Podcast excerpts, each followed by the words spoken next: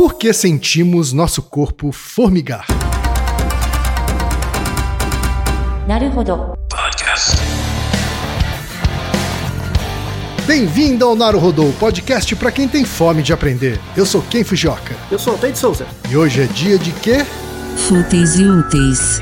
Altaí, vamos para os recados da paróquia. Quais são? Número 1, um, vai no iTunes Store, dê 5 estrelas e faça o seu comentário. Isso aí. Número 2, indique um episódio do Naruhodô para alguém que nunca ouviu o Naruhodô ou mesmo nunca tenha ouvido um podcast. Vamos aumentar o tamanho de nossa podosfera. E número 3, Altaí. Ah. O número 3 é sobre ajudar a manter o Naruhodô no ar, Altaí. Isso aí. E para contribuir, basta usar o aplicativo PicPay e assinar o apoio mensal de 15 reais.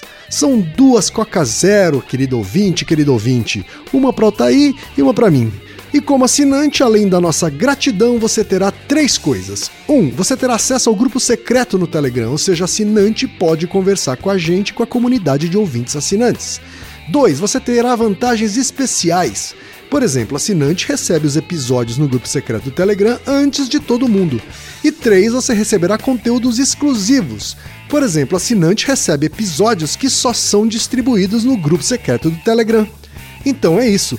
Baixe o aplicativo PicPay e assine o apoio mensal. Com o PicPay você ainda vai poder pagar boleto, transferir dinheiro entre amigos, recarregar celular, sacar o saldo em qualquer banco 24 horas sem taxa.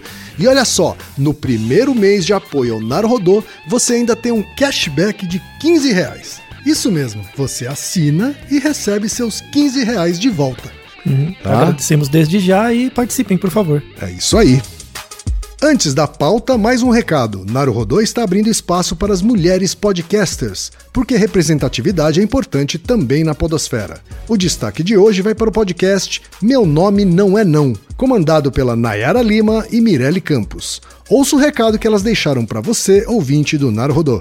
E conheça o podcast Meu Nome Não É Não. Bom dia, boa tarde, boa noite, pessoal! Olá, quem é o Taíra e ouvintes do Naru Rodô, tudo bem com vocês? Eu sou a Nayara Lima. Eu sou a Mirelle Campos e nós somos do podcast Meu Nome Não É Não, que traz resenha de livros, artigos e documentários, filmes também sobre o comportamento animal.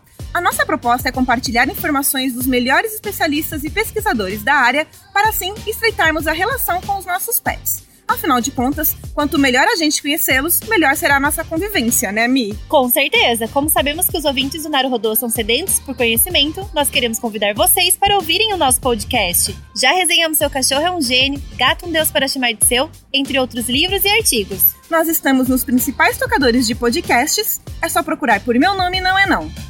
Também estamos no Instagram, Facebook e Twitter e no nosso site, meu nome não é não.com. Agradecemos muito o espaço que o Naru Rodô oferece às mulheres podcasters e tchau! E chegamos ao momento Alura, querido ouvinte, querido ouvinte. Eu sei que nessa época de isolamento social a gente é bombardeado o tempo todo com lives, webinars, cursos, e embora o senso comum tente nos convencer de que estamos em home office, a verdade é que estamos sendo forçados a ficar em casa e tentando trabalhar em meio a uma pandemia. Então, meu recado é: antes de mais nada, vá com calma e cuide de sua saúde mental. Dito isso, pode ser sim um bom momento para dar uma acelerada em sua carreira profissional. E é para quem estiver afim de fazer isso que eu quero falar aqui da Alura, a maior plataforma de cursos online do Brasil. Tem mobile, programação, front-end, infraestrutura de tecnologia, design, user experience, marketing digital, data science, inovação, gestão, tem para todos os gostos. E a Alura não é só uma plataforma. Ela é uma instituição de ensino, ou seja, ela garante a qualidade dos cursos que são produzidos por ela mesma. E funciona de um jeito muito simples. Você tem acesso a mais de mil cursos com uma única assinatura. Agora a vantagem: ouvinte Naruhodô tem desconto de 100 reais. Mas para ter esse desconto, precisa acessar a seguinte URL, anota aí, alura.com.br barra promoção barra Naruhodô. Repetindo, alura.com.br barra promoção barra Naruhodô. Altaí, temos uma pergunta de vários ouvintes. Altair. Sim, mais uma dessas perguntas cotidianas e vamos, vamos chegar em locais nunca antes desbravados. É verdade. Chegaram e-mails diversos sobre esse mesmo tema, Altaí. Primeiro é o do Lucas de Freitas Oliveira, que é farmacêutico de Penápolis, São Paulo, atualmente morando em Campinas. Ele diz o seguinte: Inicialmente, vale informar que eu sou ouvinte recente, mas já ouvi todos os episódios e já espalhei a palavra para diversas pessoas, sendo que agora sempre temos assuntos para discutir. Obrigado, Lucas. Obrigado por espalhar a palavra. É isso aí. E aí ele continua. Certa vez na faculdade, em uma aula extremamente desinteressante, a professora resolveu passar um filme, abaixou a luz e começou a projeção. Com o tempo, simplesmente cochilei em uma posição curiosa, com uma perna dobrada e a outra esticada. Ao acordar, após o final do filme, fui levantar para ir embora, momento que minha perna falseou, fazendo com que eu, assim como Terezinha de Jesus, com uma queda foi-se ao chão. Logo após isso, minha perna começou a dormir terrivelmente, até doía a sensação de formigamento. Diante disso, pergunto: qual o motivo que faz nossos membros dormirem? É perigoso quando isso acontece? Temos e-mail também do Luiz Henrique Jacinto, que é programador de Curitiba, Paraná. Aí. Ele diz o seguinte: Desde pequeno sempre tive mais facilidade que as pessoas que me cercam de ter algum membro do meu corpo adormecido e formigando, principalmente a perna, da panturrilha para baixo, e o braço, antebraço até a mão. Vocês poderiam ajudar a entender o mecanismo por trás desse formigamento? Existe alguma característica fisiológica que aumente as chances de ter formigamento?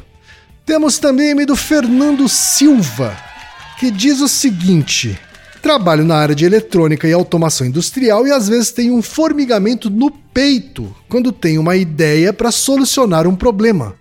Já conversei sobre isso num papo de bar com um amigo, Crispim, e ele me diz que também sente isso, mas de forma diferente. Diz que sente um formigamento na cabeça, chega a coçar. Isso não se repete sempre, quero dizer, não é todo dia. Geralmente acontece com coisas que estou super envolvido para resolver. E gostaria de saber se a ciência já estudou isso e tem algo a dizer. E finalmente, tá aí o e-mail do Jefferson Augusto, que é estudante de engenharia de computação na Universidade de Brasília. Ele diz o seguinte: a minha dúvida surgiu quando eu estava escutando um podcast Naruhodô 75. Cada pessoa tem um cheiro diferente. Eu percebi que minha perna estava dormente, formigando, e aí veio em minha mente uma sugestão de pauta. Qual seria o motivo do formigamento em membros que ficam pressionados por um certo período de tempo? Altair, a ciência explica essa dormência, esse formigamento dos nossos membros, de membros do nosso corpo? Sim, explica e, e tem muitas coisas interessantes sobre isso. Aliás, então vamos lá. Aliás, antes de mais nada, agradeço a, a, a, disposição de, de falar sobre temas prosaicos como esse dos nossos ouvintes. O espírito é esse, você tem que meter o louco mesmo, porque essas questões simples e prosaicas que ninguém se importa é, na verdade, a curiosidade infantil que sempre você teve, mas agora, por medo de se achar besta, você se proíbe de perguntar. A ideia é essa. Quanto mais doida a sua pergunta ou a sua curiosidade, mande pra gente. Tanto é que temos quatro ouvintes sobre essa pergunta, né? Que é Pois uma coisa é. muito cotidiana. Ok, você já sentiu isso, né? Esse formigamento alguma vez? Já, claro. Você É, direto, sinto direto isso. você sente com frequência? Desde que eu deixo a, a minha perna ou meu braço numa posição durante muito tempo, ou pressionado durante muito tempo, sim, sinto. E, e, assim, você pode dizer que, em média, você sente dormência e ou formigamento mais ou menos que uma vez por semana. Ah, mais, Mais de uma vez por semana, né? mais. É, E sempre foi assim? Ou aumentou mais com o tempo, com a idade? Eu acho que aumentou com a idade.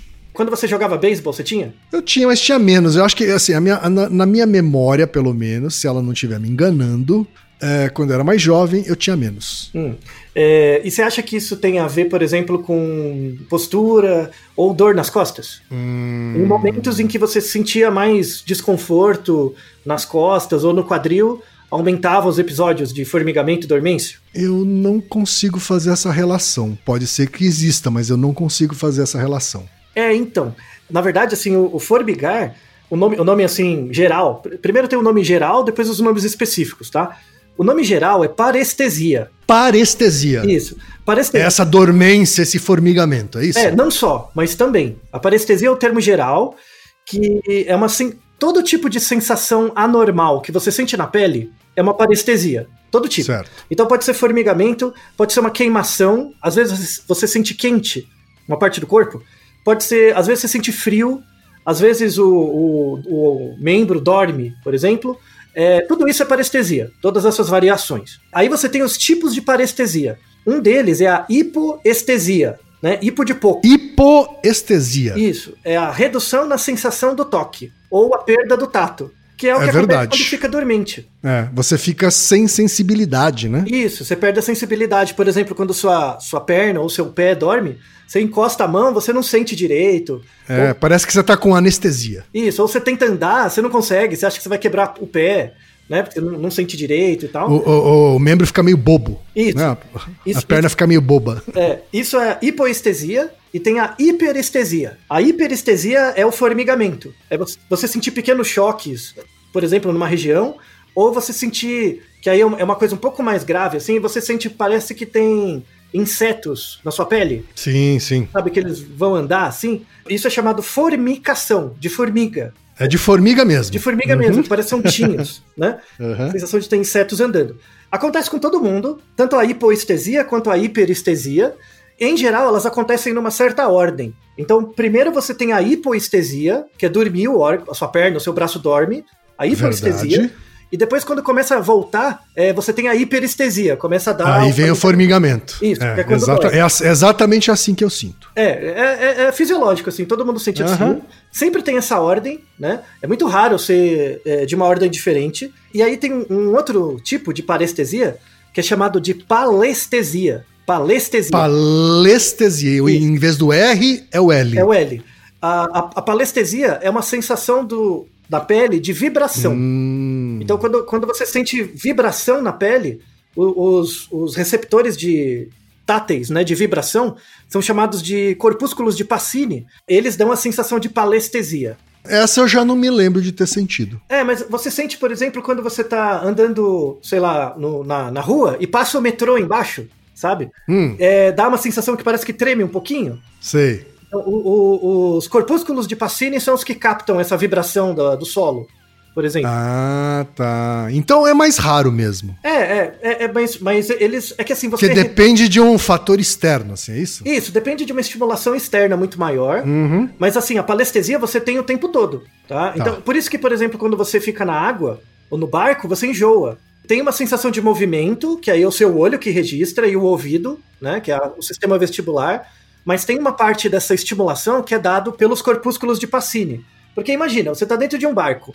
Aí você tá parado dentro do barco. Só que o barco tá mexendo, né? Aham. Então o que acontece? O corpúsculo de Pacini diz para o seu cérebro que você está parado, você está dentro do barco. Mas o seu olho e o seu ouvido, que é o sistema vestibular, diz que você está em movimento. Aí o que acontece? Dá um bug, né?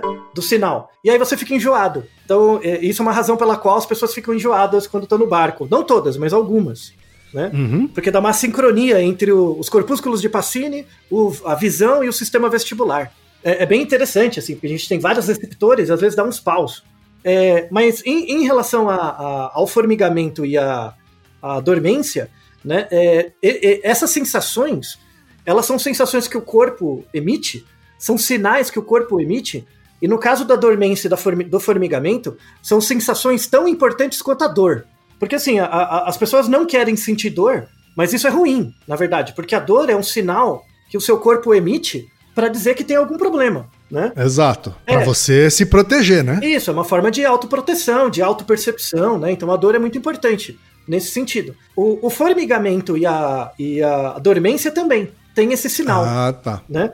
E, e aí é, é- é bem interessante assim você estudar a fisiologia, né? Algo bem básico assim. Vários todos os organismos têm. Então, por exemplo, os corpúsculos de Pacini para detectar vibração existem em todos os mamíferos. Então você pode dizer que, por exemplo, sensação de pressão, todos os mamíferos têm mais ou menos da mesma, da mesma forma. A sensação, né? A sensação de pressão, mas a percepção aí depende do organismo. Mas a sensação é a Certo. mesma, né? E vem cá, a parestesia, vou dar um chute aqui, a parestesia, que é o formigamento, essa sensação que dá o formigamento de dormência, ela tem a ver com circulação sanguínea? Um- uma das razões, sim. Então, a gente pode dividir a, a hipoestesia e a hiperestesia, né, que seria a dormência e o formigamento, em dois tipos. Existe o, o- assim, as causas né, da- do formigamento. Vamos usar, claro, nosso amigo Aristóteles, como sempre.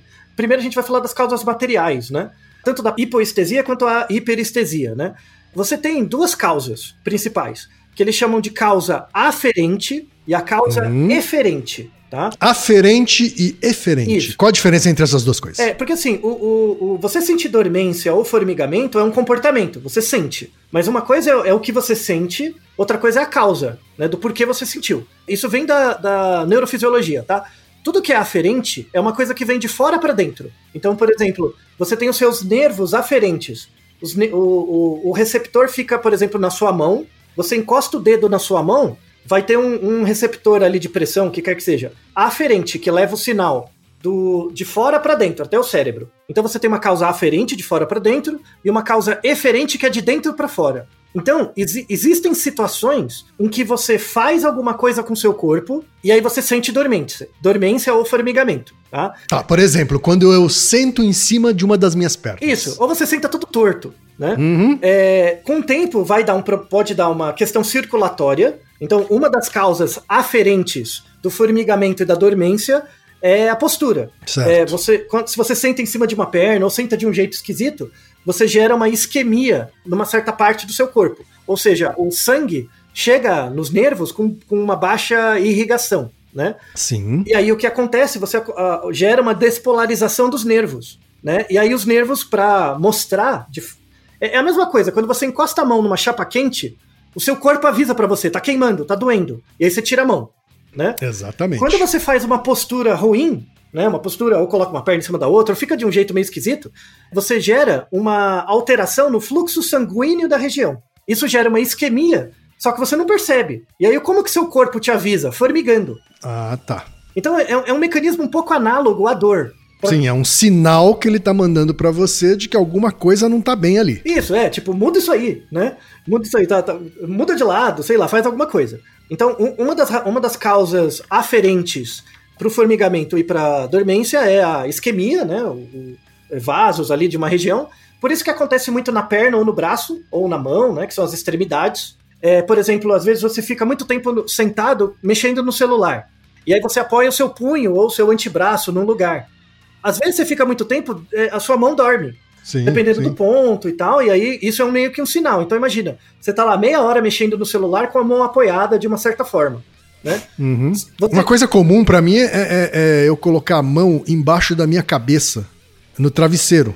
Ah, quando, é, quando Né? você tá dormindo de bruços ou de barriga pra cima? De lado, de lado. Ah, quando de eu tô lado. de lado, assim, né? Eu coloco a mão embaixo da minha cabeça e aí uma hora ela adormece. Isso, porque você tá apertando al- algum local, Claro. né? E aí isso faz com que você acorde pra, ó, muda de posição, porque o fluxo sanguíneo tem que voltar. Então, o, o formigamento e a dormência, inicialmente, ele é muito importante para te dar sinais da sua homeostase, né, do seu corpo. É, é, assim como a dor, é um comportamento muito adaptativo, assim, importante, de vigilância, de autocontrole e tudo mais. É muito importante. Certo. Outras causas aferentes, né, disso, o, o mais comum é de fato postura, né, então é o mais comum, mas existem outras causas que são importantes. Pode ser também um problema na postura, mas um problema mais crônico, né? Hum. Ligado principalmente à coluna. Então, às vezes, assim, pessoas mais velhas que têm algum desvio na coluna ou começam a ter uma, um início de hérnia de disco, né? Uhum. Que você tem uma degeneração ali do- da cartilagem entre as vértebras da coluna. Isso, aos pouquinhos, vai mudando sua postura. E aí você pode ter algum tipo de isquemia ou de pressionamento do nervo na base da coluna ou em algum local. Só que você não sente isso na coluna, você sente aonde irradia. E irradia onde? Para a perna ou para o braço. Né? Hum, Então, na verdade, você começa a sentir formigamento no braço ou na perna, igual o nosso ouvinte que falou do calcanhar, mas na verdade o problema está na coluna. É, a pessoa nem sente dor nas costas, mas começa a sentir Sim. formigamento. Isso é um sinal é, de algum desvio na coluna. Aí, é, o importante é ir no ortopedista para ele olhar, fazer um exame, né?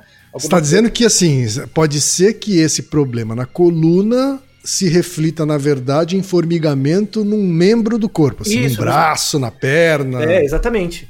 Então, às vezes a pessoa acha que tá com formigamento, ela acha que é alguma coisa postural. É um pouco, né? Uhum. Algo postural. Mas ela Sim. acha que é algo ligado ao braço ou à perna. Isso, ela acha que é local ali, onde está acontecendo o formigamento. Isso, exatamente. Mas na verdade ele está irradiando da, da coluna vertebral, por Isso, exemplo. da coluna, é. E aí você tem que fazer um- uma tomografia, algum, algum exame clínico e tal, para verificar isso, né? Outra, outra causa interessante, curiosa, assim, é sobre uso de remédio. Então, existem alguns usos de remédio que o pós-efeito dele é formigamento. Tá? Hum. Então, principalmente remédio psiquiátrico. Por exemplo, os recaptadores de serotonina, é, a pessoa começa, sei lá, tá fazendo um tratamento para depressão, alguma coisa, começa a tomar um remédio, vai aumentando a dose, e aí chega uma hora que tem a melhoria dos sintomas, você começa a reduzir a dose, que na terminologia é, dos psiquiatras é chamado de desmame, né? Você vai tirando. Isso. Tá? Se você tira muito rápido, uma das consequências, principalmente da paroxetina, é como ela é um recaptador de serotonina, isso pode dar um desbalanço muito rápido, a pessoa começa a ter formigamento. Mais formigamento do que é, dormência. Então ela começa a ter aquelas sensações de choquinhos, sabe? Hum. Nas, nas extremidades do, do corpo. Isso é um pós-efeito também. Então parece que você está Tá. tirando o remédio muito rápido. De novo, são sempre, são sempre informações que o, o corpo está te dando, né? Que você tem que Certo. prestar atenção. É, é, outras causas interessantes são causas nutricionais. Por exemplo, a falta de vitamina B12. Você, Uhum. você começa a ter muito formigamento, assim, sem uma causa muito local, e de repente, é falta de, de vitamina B12, e é também ligado a uma condição, que aí é falta de vitamina B1, chamado beriberi. Você já ouviu, já ouviu falar? Beriberi, já ouvi falar nessa doença, é. Uhum. É uma doença, infelizmente, muito prevalente em países pobres, assim, na África, né? Que é a falta de, de tiamina, né? Que é a vitamina B1. É, e aí você tem dois tipos de beriberi, o beriberi seco e o beriberi molhado, né? Que é a terminologia Ah, isso eu não sabia. Ah. É, o beriberi seco é quando a vitamina B1 ela começa a faltar e aí afeta os nervos periféricos. Então você começa a ter dormência e formigamento. O beriberi molhado ele já é mais grave, que é quando você já está há tanto tempo com falta de vitamina B1 que você começa a ter problema cardiovascular. Então é, já é um sinal mais grave de desnutrição, por exemplo. A ideia não é deixar chegar nisso. Por que que chama seco e molhado? Então, tem a, tem a- porque o, o seco diz respeito ao nervo, que é onde não passa sangue. Ah, tá. O molhado tem a ver com circulação sanguínea. Isso, exatamente. É, é, é um nome que deram, assim, não tem nenhuma causa Tá bom. específica. Ok. Né? Mas, Só pra diferenciar um do outro. assim, Isso. né? mas uma outra coisa super interessante que tem a ver também com a vitamina B12, que não é o beriberi especificamente, mas gera é, dormência e formigamento, é alcoolismo. Um, um- um- um- um sinal de alcoolismo, assim, da dependência, porque uma coisa é você ficar dependente de álcool, outra coisa é você perceber que tá dependente. Tá? Demora um pouco. Uma coisa é a escolha, outra é a decisão, né?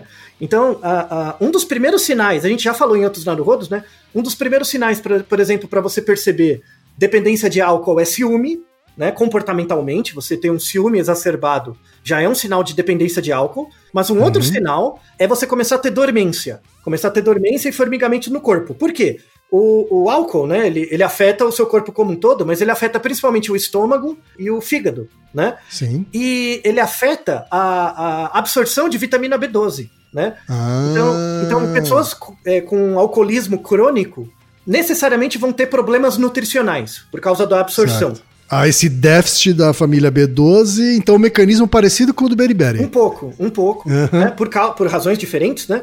Sim, É, claro. E aí, num nível inicial do alcoolismo, vai gerar mais problema de formigamento e dormência. Num nível mais grave, quando você já está há muito tempo sem a absorção adequada da, da vitamina, você vai ter uma síndrome que é chamada de síndrome de Korsakoff. A síndrome de Korsakoff, ela gera amnésia. Então você pega o cara alcoólatra mesmo, assim, sabe? O cara já tá grave. Ele começa a ter amnésia retrógrada, ele não lembra muito das coisas que aconteceram eh, na vida dele. Isso é causado pela falta de absorção de vitamina D12, B12 por muito tempo por conta do alcoolismo. Então já é um caso muito grave e tal, né? E se tem dados de que 12,5% dos alcoólatras desenvolvem a síndrome de Korsakoff, né? Que é esse sintoma é, mais grave. Essa amnésia aí. hum. É. Uma outra causa também aferente de formigamento e dormência é o abuso de óxido nítrico. Ah, as pessoas não. Como assim? O cara é viciado em óxido nítrico. Óxido nítrico é, é chamado de gás do riso. Que é, é, dentista usa, né? Alguns, alguns dentistas acabam usando, mas como gera uma sensação de euforia, às vezes, as pessoas usam como é, droga. Recreativo. É, droga de abuso, assim. E um- uma coisa que o óxido nítrico faz é alterar a sua absorção de B12. E aí você fica com dormência também. Muito interessante, assim, você vê que esse, ninguém liga isso com alcoolismo, com falta de vitamina B12. É bem, bem interessante, assim, né? Outra coisa também é que você pode eliciar de fora para dentro dormência é um tipo de pimenta. Existe uma pimenta, uma pimenta chinesa, é, chamada de é, Sichuan. É a pimenta Sichuan. Sichuan, né? essa pimenta, ela não, não é uma pimenta. Temos no nosso Naruhodo sobre pimentas, né? Ela não, não é uma pimenta muito forte, assim, ela não dá aquela sensação de queimação tão forte, mas ela dá uma sensação de dormência na língua. É, é, uma pimenta um pouco diferente, porque ela, ela altera os canais de potássio, um dos canais de potássio da língua. Então parece que sua língua perde a sensibilidade. É um tipo de sensação hum, diferente da pimenta. Né? Certo. É diferente daquela pimenta que você queima, vai chorar, sabe? Muito forte. É uma, é uma pimenta que gera um gostinho diferente, assim, né? Então, uhum. usado na culinária, né? Às vezes como alternativa à pimenta preta, né? Pimenta do reino. Às vezes como alternativa da pimenta do reino. Para quem conhece de comida, gosta, já sabe que o gosto é diferente. Quem tem curiosidade, experimente essa pimenta, você vai sentir um formigamento da, da língua, né? Certo. E, e por fim, formigamento e dormência aparece muito em pessoas que têm urticária. Tá? Hum. É, urticária é quando a, a, uma parte da pele né, começa a, a, aparecer um vermelho, assim, bem grande, gera muita coceira, né? Isso, geralmente dá muita coceira. É, né? mas, mas antes, o estágio inicial, quando não tem nenhuma mancha, começa a dar hum. formigamento. Antes da coceira, isso? Bem antes, bem antes da mancha, do hum, vermelho, tudo. Tá, entendi. Então, é, é, às vezes a pessoa que já tem uma urticária há muito tempo, ela percebe, ah, vou começar a ter né? Certo. Ou dermatite de contato, uma, uma das primeiras sensações é formigamento ou dormência. Porque a urticária é causada pelo excesso de estaminas, e as estaminas numa região da pele ficam muito ativadas, e aí ativam os receptores de tato. Então, os receptores de tato ficam muito ativados sem ter uma, um contato real. E aí certo. gera esse, é, esse formigamento. Agora, né, a gente pode falar também da, da outra causa é, importante, aferente, a última causa importante de aferente de formigamento e dormência, que é o infarto, né? Então, Sim. muitas vezes as pessoas, as pessoas que já tiveram infarto, tomara que ninguém tenha, bata na madeira, mas o, a sensação de formigamento ela é relacionada com o início de um infarto, tá? É verdade, assim, as pessoas, inclusive algumas pessoas têm um falso alarme muitas vezes, né? Sente o braço esquerdo formigar e acha que isso. é um infarto, mas não é, né? Isso, isso. Mas assim, a, a só por um critério uh, uh, informacional, né, que é algo importante, a dor, assim, tem vários tipos de dor relacionada com infarto. Antes de mais nada, se você tá com dúvida, não fique em dúvida, vai no médico. Primeira claro. coisa. É, primeira coisa. Tá? Não é para tomar isso aqui como oráculo também, não. Mas, em geral, a dor, a dor do infarto, ela começa no peito e ela, não, ela começa como uma pressão. Uma dor que gera uma pressão de fora para dentro, na altura do seu externo, sabe? Como se alguém estivesse apertando mesmo. Isso, assim. só que o aperto não vem de fora, como alguém apertasse o seu peito. O aperto tá lá dentro. Certo. Sabe? Você sente o um aperto lá dentro, é como se alguém colocasse a mão dentro do, da, das suas costelas e apertasse. Tá? Isso. É, é, essa pressão do infarto ela acontece mais do lado esquerdo mesmo, que é chamado de posição retroexternal, que tem a ver com externo. E essa pressão ela irradia ou para o ombro ou para o braço. E aí, quando chega na ponta do braço, dá o formigamento. E aí causa também, e, e às vezes a dor sobe para a mandíbula. E aí você se, é, gera um, outras sensações como ânsia de vômito, né? E suor sudorese. Uhum. Tá? tá? Se você começar a sentir isso, vai pro hospital. Primeira coisa, vai pro PS, fala, ó, oh, tô sentindo essa dor, o cara já vai fazer um eletrocard, vai fazer alguma coisa para dar uma olhada, tá? Sim. Coletar lá a proteína CK, vai, vai ver. Não arrisca, tá? É, é... Claro, eu já levei gente pro PS com o braço formigando. E lá a gente descobriu que não, não era nada, mas, não, mas eu levei. É, é, pelo menos você aprende, né? Aí você pede informação pro médico, ele te dá mais dicas, né, de, de, uhum. de informações, mas não, não se furte de ir. Tá? Então a gente já explicou principalmente né, a, a, os tipos de formigamento por causas aferentes, né, por estímulos externos e tal, ou por situações onde você coloca o seu corpo. Tá? Por, seja por doença, seja por consumo de substâncias e, e por aí vai. Só que, e, a, em geral, as pessoas conhecem até esses, boa parte desses eventos.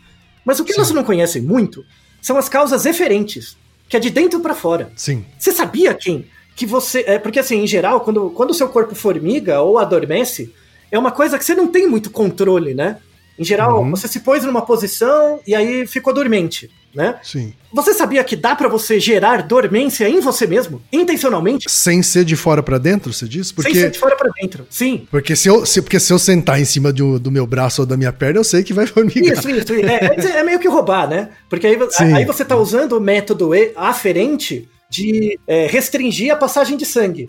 Sim, você está falando de um jeito eferente de autoestimular. Isso, é comportamentalmente, mentalmente, você consegue fazer isso. Hum, Aí você vai achar que é, é? mágica, né? Você vai achar que é um negócio. É. Vamos lá, ó. Vou, vou explicar o experimento primeiro, depois eu explico por que que acontece, tá?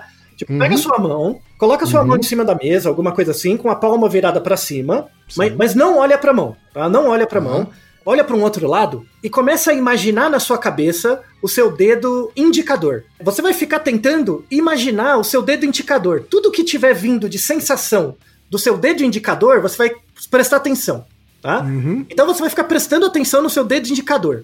Se você fiz- começar a fazer isso por um minuto, um minuto e meio, o que, que, você, o que, que você vai eh, começar a sentir em média? Né? Você treina um pouquinho, mas o que, que você vai começar a sentir em média?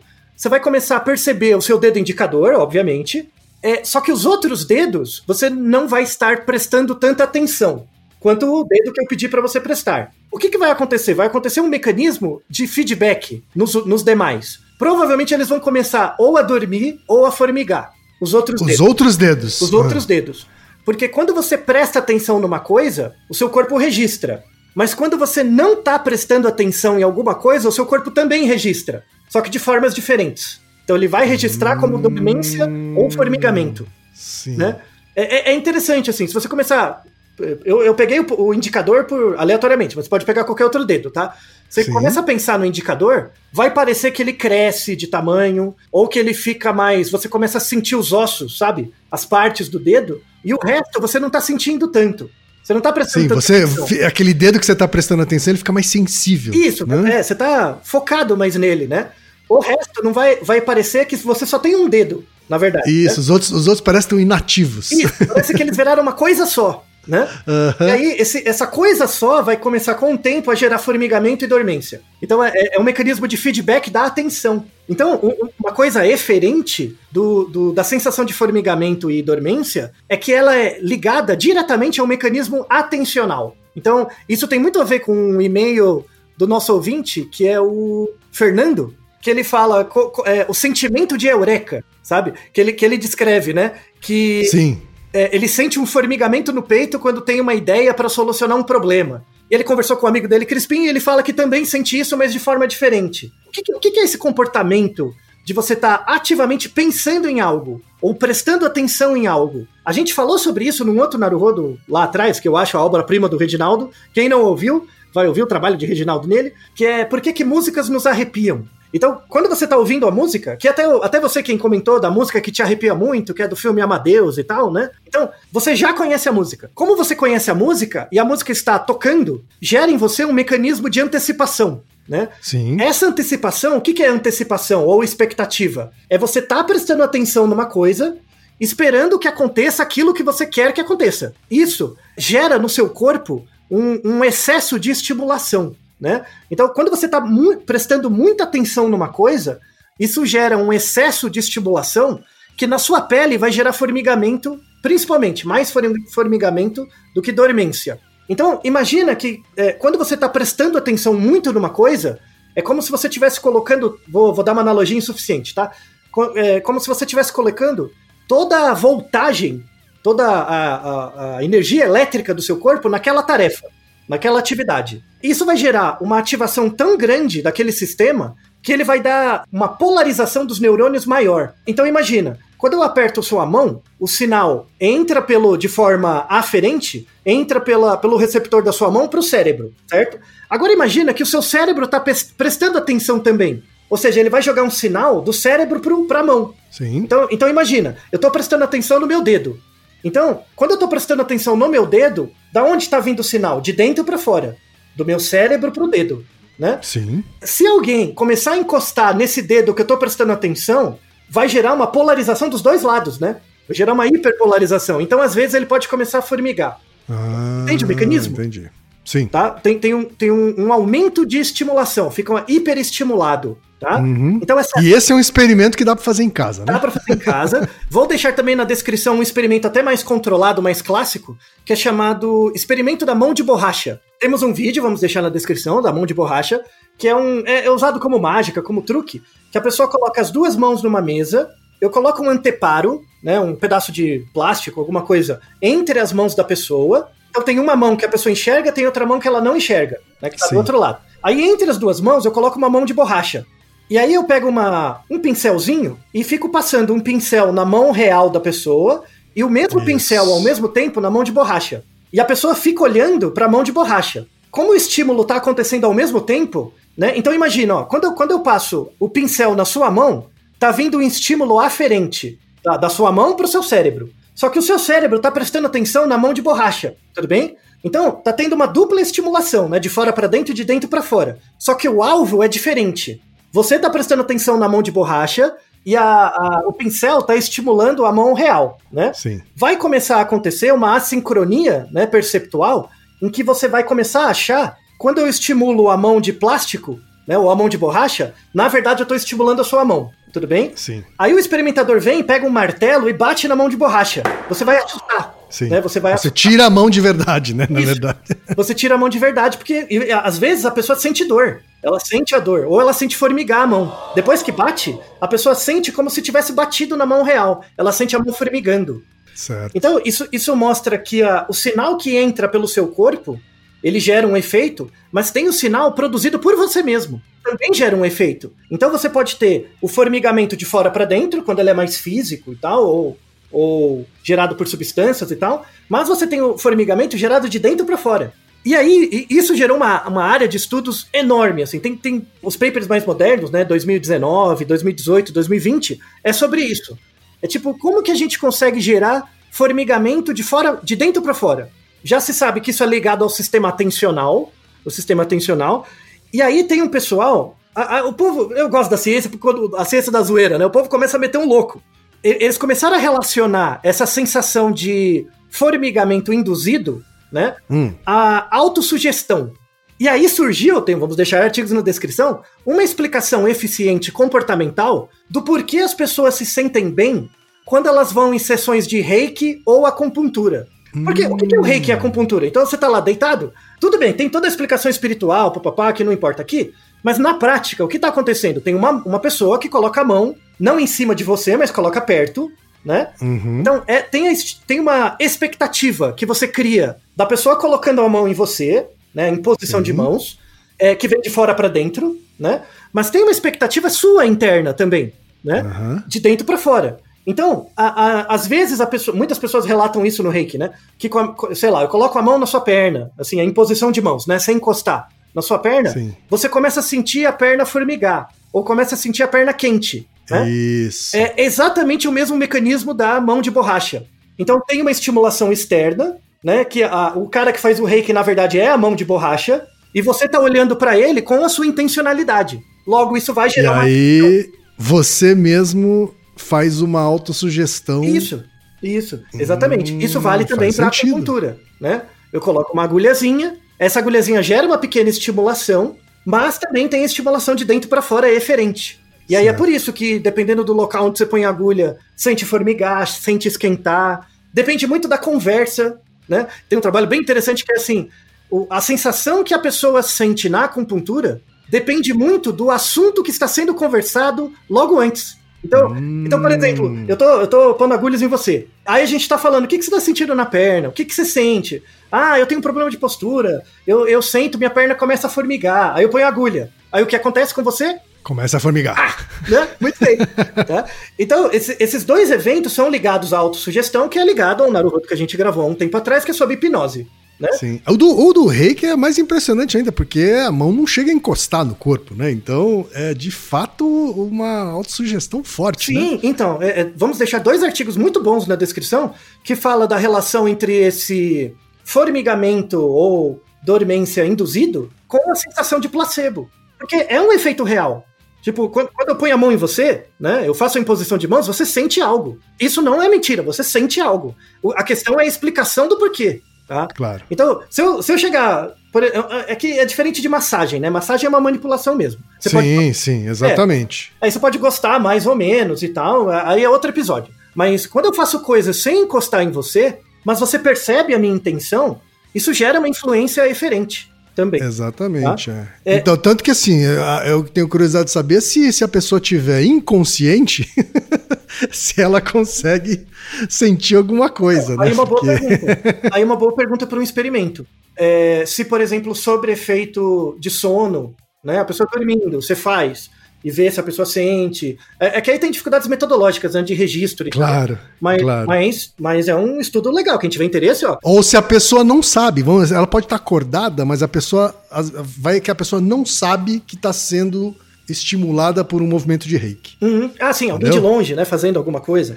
Isso, ou de longe, ou sem ela ver. Isso. Sabe assim? Uhum. É, ou ela- sem tem- ela saber, né? Sem a intenção. Isso, É, exatamente. sem a intenção. Então, já vê que abre espaço para estudos sensacionais. Você não É esperava verdade. que dormência e formigamento ia chegar na parada dessa, bacana, né? Pois é. É, então. Tem um artigo de 2019, aí o povo começa, né? Vai exagerar, o povo vai longe. Uhum, né? Vai longe. É, você começa a puxar uma coisa, puxa outra, já viu? Esse mesmo estudo, né, sobre, sobre dormência autoinduzida, é, essas sensações no corpo que você gera quando você presta atenção. Então, hipnose, a sensação induzida pelo reiki, a acupuntura, são mecanismos ligados ao processo atencional, tá? Sim. Então, é, é tudo ligado a um, a um mecanismo neuropsicológico chamado atenção. E aí vale a meditação também, né? A meditação é também um mecanismo ligado à atenção. Tá? Sim. Em que você presta atenção em você mesmo e você induz sensações no seu corpo ou percebe coisas que seu corpo está emitindo.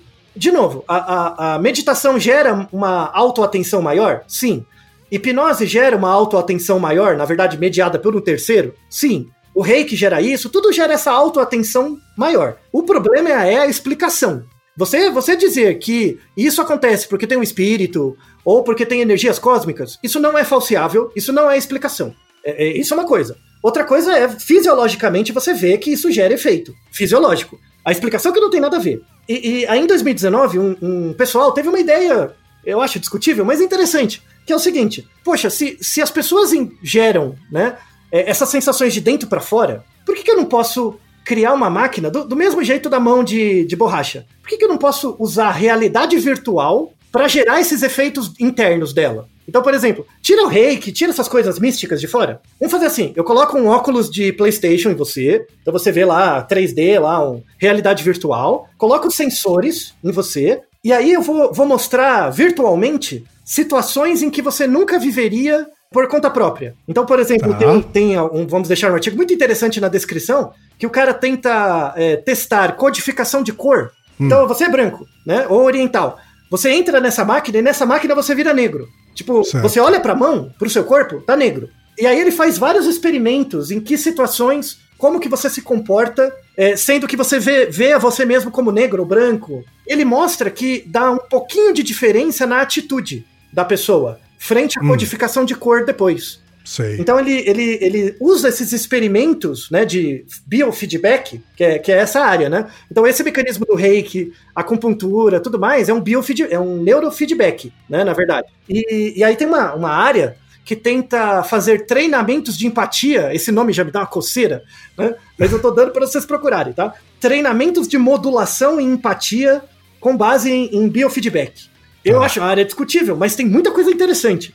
Tá? Não, não, vou- não é para jogar fora, não. Você pode colocar, pode, por exemplo, ah, ah, tá no lugar, num corpo de uma mulher nessa realidade virtual. aí. Isso, é, qualquer coisa, a rigor, né? Qualquer coisa. Eles, por exemplo, tem um artigo bem legal que eles fizeram o experimento da, mãe de- da mão de borracha virtualmente. Certo. E, e dá a mesma coisa, sabe? A, a- fisiologicamente gera a mesma reação. Então parece que a pessoa se implica ali, né? Quando ela tá com, tem um pouco de treino virtual, ela, ela sente no corpo dela. Então, isso a, a ideia, né, de como, como os atos motores geram atos mentais, né, baseado nessa premissa. Se eu fizer treinamentos empáticos de percepção de emoções, tudo no nível individual, tá? Não, não de grupo, não sociedade, tá? É, treinamentos empáticos de situações, isso pode melhorar a sua, as suas habilidades sociais numa situação real. É uma hipótese válida, é bem interessante, né? É interessante, hein? Sim, então. Interessante. Então a pessoa ir no acupunturista ou no reiki, né? Pelo menos o outro tem uma, uma metodologia científica por trás, né? Então você tem um pouco mais de controle do efeito. Muito legal, assim, interessantíssimo.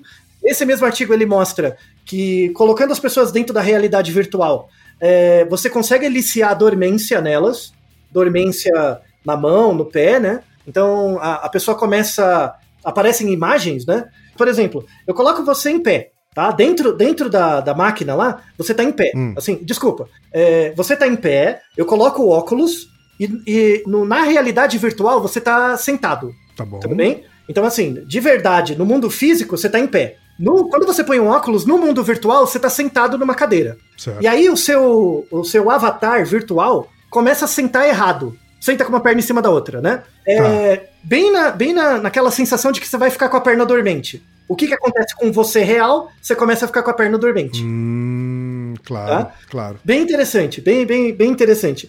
Inclusive, eu tenho, vamos deixar um artigo bem interessante também de um, de um cara com algum treino, né, ne- nesses aparelhos de realidade virtual. Ele começa a treinar para desenvolver, ter a sensação de que ele saiu do corpo. Sabe aquele- aquelas coisas que as pessoas têm de desdobramento? Sim, sim. que ela sai sim. do corpo e se vê de fora. O cara consegue emular isso sem crença nenhuma na, no aparelho de realidade virtual. Sim. Eu acredito nisso, porque assim, o o nível de imersão que você consegue, né? Assim, as experiências que eu já tive com realidade virtual é, me levaram a um nível de imersão realmente impressionante. É, assim. pois é. Então falta um pouco de treino, né, e adaptação técnica, mas isso é plenamente possível. É muito interessante do ponto de vista fisiológico, mas confesso que me dá medo também.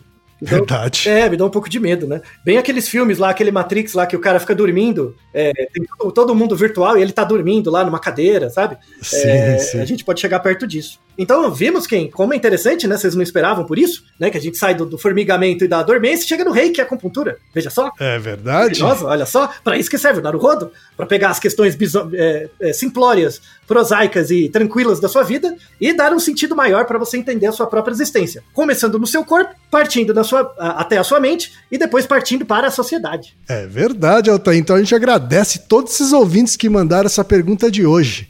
E Naru rodou, ilustríssimo ouvinte. E você já sabe, aqui no Naru Rodô, quem faz a pauta é você. Você tem alguma pergunta pra gente ou quer comentar algum episódio? Escreva pra nós. podcast@naruhodô.com.br. Repetindo, podcast@naruhodô.com.br. e lembre-se, mande nome completo, idade, profissão e a cidade de onde você está falando. É isso aí. なるほど。 Esse podcast é apresentado por b9.com.br.